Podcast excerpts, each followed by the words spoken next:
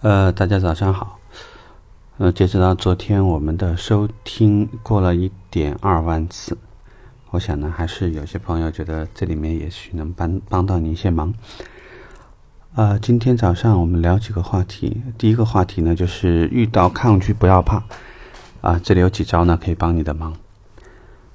聊这个话题最主要的原因是又要到周末了，可能大家很多朋友已经开始在着手邀约你的客户。那么很多时候呢，我们给客户打电话，不是客户迅速的挂机，就是客户会找种种的理由，告诉你钱不到位、人出差等等，就经常会不来。这里讨论的话题更重要的是，如果遇到这种情况，你应该怎么办？我觉得呢，呃，有四个方案，大家可以考虑一下，作为参考。第一呢，就是。抗拒你真正的原因很重要。如果你用心的在听客户回答你的方式，你大抵呢可以知道真实的原因到底是什么。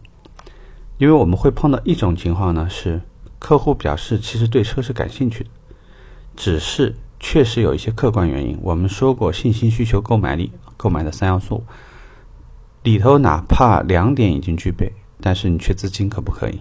或者我是没有决策权的，这个可不可以？就是一旦出现这种情况，呃，这也是一个你必须想办法克服的问题。因为如果没有资金，会不会考虑按揭？决策人不在，决策人什么时候可能到场？啊，创造一个大家能见面的机会，可能能够破局，不会像现在这样子呢，大家僵局在这里。第二，整个事情破解的路径。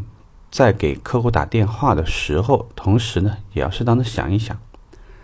呃，参考的方法呢，就是每打一个电话，一定至少手边应该有一张纸，有一支笔。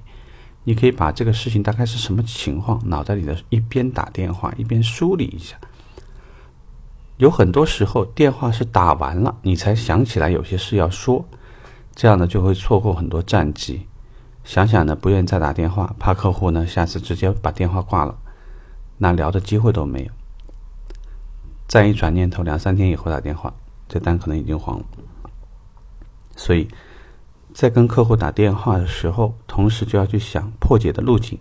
就像我们刚刚说的，如果是没有资金，我能不能带着银行的人上门跟你的再聊一聊，收集一下按揭所需资料？如果说是因为老婆刚回来，要不要我今天直接就安排车去帮你去接？因为现在呢。做商这件事情已经慢慢的不可靠了，很多这个门店的位置已经很差、很偏远。如果说你还想等客户引流到门店再来做销售，很多时候是非常难的。所以我相信未来的时候，如果你还从事汽车销售，搞不好你就是那个天天背着一个包到处乱窜去找你那些朋友。去各个地方去了解有没有什么人需要买车，然后呢做很多上门的服务、上门的试驾体验什么的。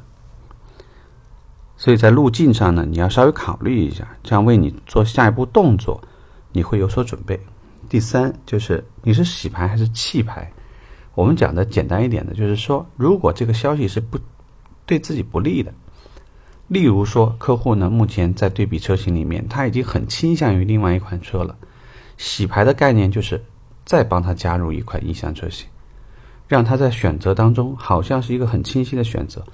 但是，我可能会告诉你，刘先生啊，其实你考虑那款车型是没有问题的。但是为什么你不考虑另外一款车型呢？那款车型比这款车型其实更好啊。如果你让我选的话，我宁愿选那款车。其实这样子的就是为了多一个洗牌的动作。当然，如果到弃盘状况，那就是说，你已经很清晰的感觉到信心、需求、购买力，对方对于那个产品已经完全具备，随时可以下手，也随时可能下手。在这种情况下，如果你觉得弃牌的这个条件已经很充分，那我建议你也可以上适当的考虑。第四呢，就是重约时间再做尝试。周末做活动，其实主要的。原因就是你要给到一个邀约客户的理由，而如果客户接受这个理由，就说明他目前对你还感兴趣，或者对活动的价格还抱有一一丝的幻想，至少呢多了一个谈判的机会。